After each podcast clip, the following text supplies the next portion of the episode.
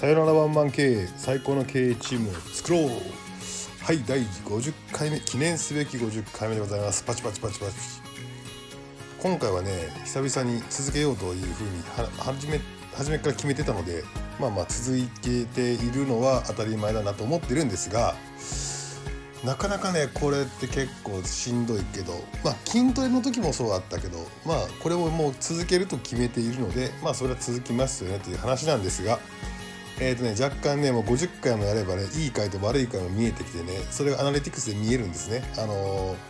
みんなが「いいね」どれかやってくれたかとかっていうのが見えるし古い回でもどんどんどんどん上がってくるやつもあればなかなかね、えーと、自分的には良かったなと思ってるやつが上がってこなかったりするんですよね。だからサムネのタイトルの付け方とかねその辺は結構ちょっとあのコピーライティングの要素が必要だなと思いながら、えーと、だからまあ日々日々ねこうやって PDCA 繰り返しやってるわけですけど今回はですねちょっと新しい企画でですね今までずっとフリートークで喋っていて喋った内容を文字起こししてノートとかに上げてるんだけどえー、っとその作業を甥っ子にさせてるんですけど文字起こしはノートに上げる時に結構手直しが必要なんですねこの喋り言葉をあの文章化するっていうのが。なので今回逆で最初に文章をある程度考えてそれをベースに喋ってみようかなと今まではねあの喋りたいだけでブワーッと喋ってえー、っと放送を終えたっていう形。ちょっと今日はね一番ちょっと若干のシナリオを作ってますという形で。そしたら今度はノートと同時にラジオアップできるなと思ってるので50回目はそこにちょっと挑戦したいなというふうに思っています。あと昨日かな？おとあの一昨日かな？あの甥っ子とライブ収録してたんですけど甥っ子に言われたのはおっちゃん酒飲んで喋ってると AI が文字起こししてくれんけめっちゃ俺時間かかるんだけどって言われたので、まあ、今日もお酒は飲まずに、えーと、先に文章を打って進めていこうかなというふうに思っています。前置きが2分12秒経ちましたけど今日のテーマ第記念すべき第50回目のテーマはですねこれ成長企業は必ず経験する従業員クーデターの真実に迫りますということです。これはねドキッとされた方多いんじゃないでしょうかというふうな感じなんだけど基本的にある成長の段階まで生きると社内で社内クーデターが起こってしまうよと。なぜそれは起こってしまうのかというのと、えー、でなぜまあなぜ起こるのかというその解説と、まあ、そうなった時の対処法。あと、まあ、そうならないための方法っていうのを、えーと、経験に基づいて、えーと体系化してちょっと今起こしたので喋ってみようかなというふうに思っていますと。まずですねこの現象っていうのは伸び盛りの会社にはなかなか起きないんですよ。どちらかというとえー、っと伸びある程度伸びたよという伸びた会社が伸びたよということ得意の会社よく起きる。いやいやいやと山根さんと伸びてない会社でも謀反とか起きるじゃないかっていうふうな話あるじゃないですか。いやそれはありますよ。それはねどちらかというと,、えーと、今日僕話したい内容ではなくてそもそもトップに問題があるんじゃないかっていうケースはどこでもそれは起きますよ。どのフェーズであってもそんなもんは起きますよ。トップに問題があるケースね。例えばね貢献に見合った給料払えって払わないじゃねえかって搾取してんじゃねえぞとかっていうクーデターはどのタームでも起きるしあのトップがね超パワハラだという時にはやってやれっかよって言って謀反が起きるそれはありますよね。あとなんかもう社長自身がみんな能力が低いなあの人とかってレッテルを払えているのに、えー、と会社の、まあ、お金とかを公私混同するとかっていうのもそれはそれはいつの時代でもどのタイミングでもそれは反乱は起きるクーデター起こるよってそもそも起きても仕方がねえよねと。あとまあ器が小さいとか、まあ、人として尊敬ができないみたいなところのまあ突きどころがあるとそれはどのタイミングでもクーデターみたいなやつは起きて乗っ取ってやろうとか乗っ取ってやろうとは思ってなくても、えー、起こるよねというのはありますと言うんだけどこのね社長がね、えー、問題あるケースの場合に結構謀反とかクーデターとか反乱にならない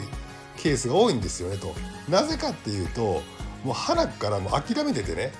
もう諦めが強いんですよ。もうあの社長に何言っても無駄やと。ね、そんなエネルギー使うねエネルギー持ってないわとそこまで会社のこと愛してないしとだったら何すぐでも会社辞めていくんですよだから会社と戦っても意味がないから戦うだけ無駄なのでだったらさっさと見切りをつけて辞めましょうっていうのが起こるので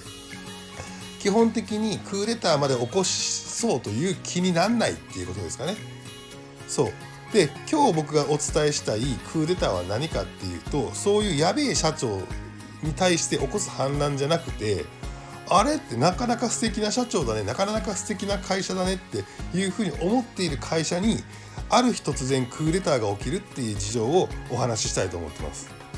このねいい社長のもとで多発しているクーデターはこれ何で起こるのかって話なんだけどまあねそこには実に正義と正義の戦いがあるんですよ。ジハード聖戦がねそこで起こってるというふうな話なんですと。でこれねどんな時にねよくこのクーデター発生するのかっていうと会社を起こして間もない起業の時とかそれがどんどんどんどん波に乗って広まってますよとか、えー、と大きく拡大してますよということに時にはそんな起こんないですよ。だから、えー、とプロダクトライフサイクル的に言うと導入期や成長期にはそこまで起こらないんですね。伸びている時には起こらないけど基本的によく起こってくるのが成長期が終わり陰りが見え始めたりとか成熟期に入りそうなあたりから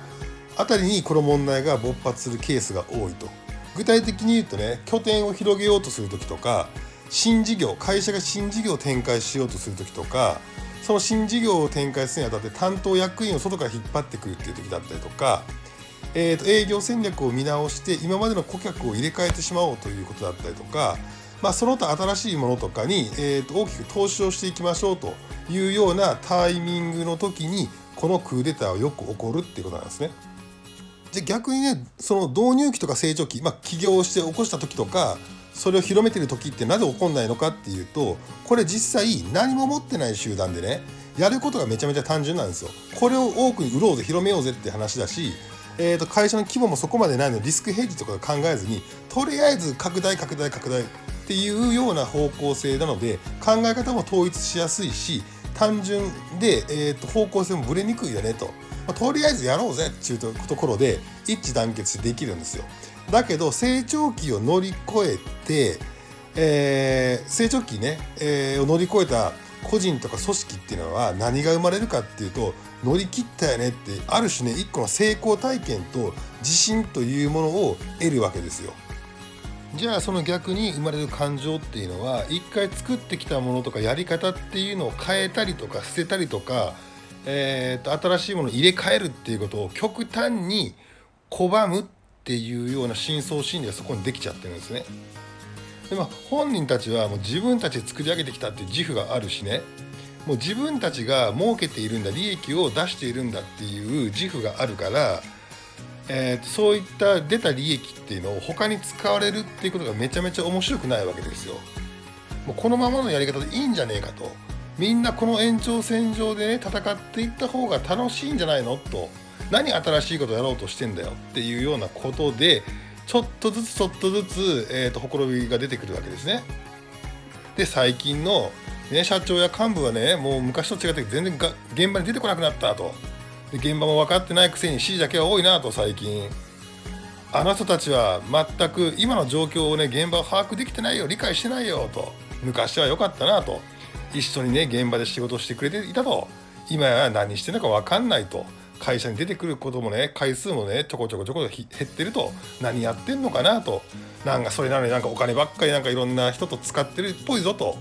どこに使ってるかも分かんないし私たちがね儲けたお金をねわけのわからないことに使いやがってと。これはもうね断固として阻止せねばならないとねねみんな私この意見正しいよねと間違ってないよねってみんなもそう思うよねと。会社変わっちゃったよねとこんな会社はね誰も望んでいないんだみたいなね。そうだそうだ。私が立ち上がるみんなのためにといやいやあのみんなのためじゃない経営者のあの人たちのための経営者の人たちのためのこの会社全体の未来のためにって言ってね立ち上がるんですよね。でこれね誰が発起人になるかっていうと前の会社って今の、えー、ま会社の中で今までの時代を作ってきて一番活躍した人っていうのがそれになりがちだしあとはそれに賛同する形でえー、っとねがぜ協力するのが30前後の正義感にあふれるピュアな若者っていうのがね大こう賛成してね大きく怒涛を組んでくるわけですね。だって人間ね言葉にしないまでもある対象に対して100%プラスに受け止めてるって人っていないじゃないですか。どちらかというと、まあ70%は、えー、とプラスに捉えててでも30%嫌なこととかマイナスみたいなことってあるけどなんかそれを一個一個言うのも違うから、まあ、そこは黙っておこうということで70% agree だったんだったらその会社についていこうかなみたいなまあでもでもちょっとあの思うところはあるよねみたいな感じのところにこういうねこうのろしを上げた人がやってくるとあーってそのねマイナスの感情をえぐってくるとマイナスの感情ってやっぱり同調しやすいしそうだそうだってなりやすいと。だからそこの状態の時にね革命軍のね発起人が来てねあなたもそう思わないみたいなこと言うとねそのマイナスの感情ちょっとしか持ってないのに煽ってくれば煽ってくるそれそれはまあまあ俺もぽつりぽつりぽつりってこと喋ってたそうだそうだって最終的にね大きな団体になってくるわけですよ。もうでこれがね悪いとは言ってないけどじゃあその一方で経営者の言い分はどうなのかっていう話ですよ。まあ、こういう感じですよ多分。いやこの状況はね今儲かっていたりするけどこの状況を続けるだけでは必ず未来にはこうこうこういう理由で業績が絶対下がってくると。で、えーと、でもこの状況をね未来についてしゃべみんなに全部喋っちゃうと今働いている人が不安になって、えー、しまいそうだから語らないでおこうと喋らないっていうのもいいよねと。ででも今この利益が出てる時じゃないと新しい取り組みとかに投資はできないから今その儲かってる利益を持って投資するべきなんだと。でそもそも新規事業の取り組みに関して全員に承認を得る必要なんかささらさら確かないしねと同意得る必要ないよねとかあと給料に関してはしっかりと払っているからその後の出た利益っていうのを経営判断として新しいところに投資するのは別に間違ってないだろうと。で今のやり方を変化させるとか新しい取り組みをしないと企業が本当に滅びちゃうんだよねっていうふうに思ってるんですよ。これ間違ってますかって言ったら間違ってないんですよ。絶対経営者っていうのはそういうふうに考えるべきだしじゃあこの経営者の考え方とさっきの現場の考え方これどっちも正義だと思いません？これね実はどっちも正義なんですよ。そもそもえー、っと従業員の人が見ているものと,、えー、っと経営者の人が見ているものは違う従業員の人は目の前のことと今のことと過去のことっていうのを必死で考えてるんですね。過去からの延長線上の今のことを必死で考えてる。めちゃめちゃこれは必死で考えてると思う。でも経営者の人は広い範囲の中で未来のことを必死で考えてるって話ですよ。でこんなもんね普通にしててもね交わることってないんですよ。じゃあ企業当時とか広めてる時っていうのはみんなが今を見てるから一致団結いいんだけどある程度成熟してきたら成長期終わって成熟してきたら価値観がぶれるって話です過去と今にしがみつく人、まあ、しがみつくって言い方だ。過去と今にを大事にする人と,、えーと、未来を大事にする人っていう風な話でここにはね交われないものが出てくるんですよね。普通にしても交わるわけがない時真逆な価値観ですもんねと。じゃあこれをほっといたらクーデター起こるよねと。じゃあどうすればいいのかっていう話なんですよね。これ簡単に言うとどこが大陸軸かっていうと今っていうところが大陸軸なんですよ。従業員さんは過去の歴史を守りたいから今戦ってるし経営者は見えない未来を作りたいから今。戦いの場は今なんですね。だからこの2つをね結びつけるストーリーテリングっていうものを経営者の方がしなきゃいけないと。2つの結びつけるは過去と未来を結びつける今っていうものをいかにストーリーとして喋れるかっていう能力ですよ。経営者の人はロジカルに攻めてもダメなんですよ。働く人っていうのはどちらかというと理論的に攻められるよりも攻められてしまうとやっぱ心が反発しちゃう。だって彼女たちも正しく、えー、っと正義を貫いてるわけだから。そうじゃなくてその心を研ぎほぐすような形でその太陽と北風の話じゃないですけど北風ではなくて太陽でいかなきゃいけない。じゃあその太陽っていうのは何かっていうときちんとしたストーリーテリングをしなきゃいけないって話ですね。じゃあ具体的にどんなことか。感情に訴えかけるように過去を認めた上でその過去のおかげで今があるということを褒めたたえた上で将来このまま続けた時にリスクをイメージさせて未来の会社をこういうふうな会社にしないといけないよねというふうなところに同調を得ながら今の戦略の延長線上にそれはないよねと。なので会社としてはみんなのためにみんなの未来のために新しいことにチャレンジしなきゃいけないんだよと。なのだけど新しいチャレンジっていうのは簡単ではないし失敗することがあると思うように大きくならないこともあるかもしれないと。見えないものに対するチャレンジなので朝礼誤解もあるでしょうよと。でもその挑戦ができるのはみんなのおかげなんですよと。みんなが利益出してくれてるからだと。だけど全てをみんなに伝えながら進めることはできないからそこはどうか俺を信じてくださいというぐらいのねこれくらいのねストーリーににしてこう喋れないと語れないとねなかなかこれから人はついてこないよねと思うしクーデターは起きますよ。なのでこの正義の戦いがやっぱり絶えないでしょうよと。では細々したね戦いにね終止符を打つのは同じ土俵で戦ってるのはダメですよと。圧倒的に見ている世界と,、えーと、思いが違うんだぞというところを見せつけないとダメですよと。経営者の人はと。えーとね、例え話が分かるかどうかも。キングダムでキングダム見てる人は分かると思うんですけどキングダムで言うところのね真のね始皇帝ですよあの衛星ですよ。衛星になれってことなんですよ。どういうことかっていうとねなんか六国が戦ってね一国一国が小競り合いをしてる時にねえーと、真の始皇帝後始皇帝になる衛星は言ったんですよ。こんなくだらないね争いをねなくすためには俺が中華を統一すると。でっかいビジョンぶち上げてそのためには今多くの違いで一時は流れるだろうと。しかし統一が叶った時には暁には戦いのない世界がやってくる。俺はその戦いがない世界をやるために中華を統一すると。血潮が出るのもいとわないぞと。言い切ったわけですよ。それぐらいねやっぱりね経営者の人は言い切らないとと。思うわけですよ。そんなねクーデターをね起こされてるようじゃったらダメということですよね。もうそれぐらいこうねリーダーシップを持って引っ張っていきましょうというようなお話でしたと。なので、まあ、クーデターが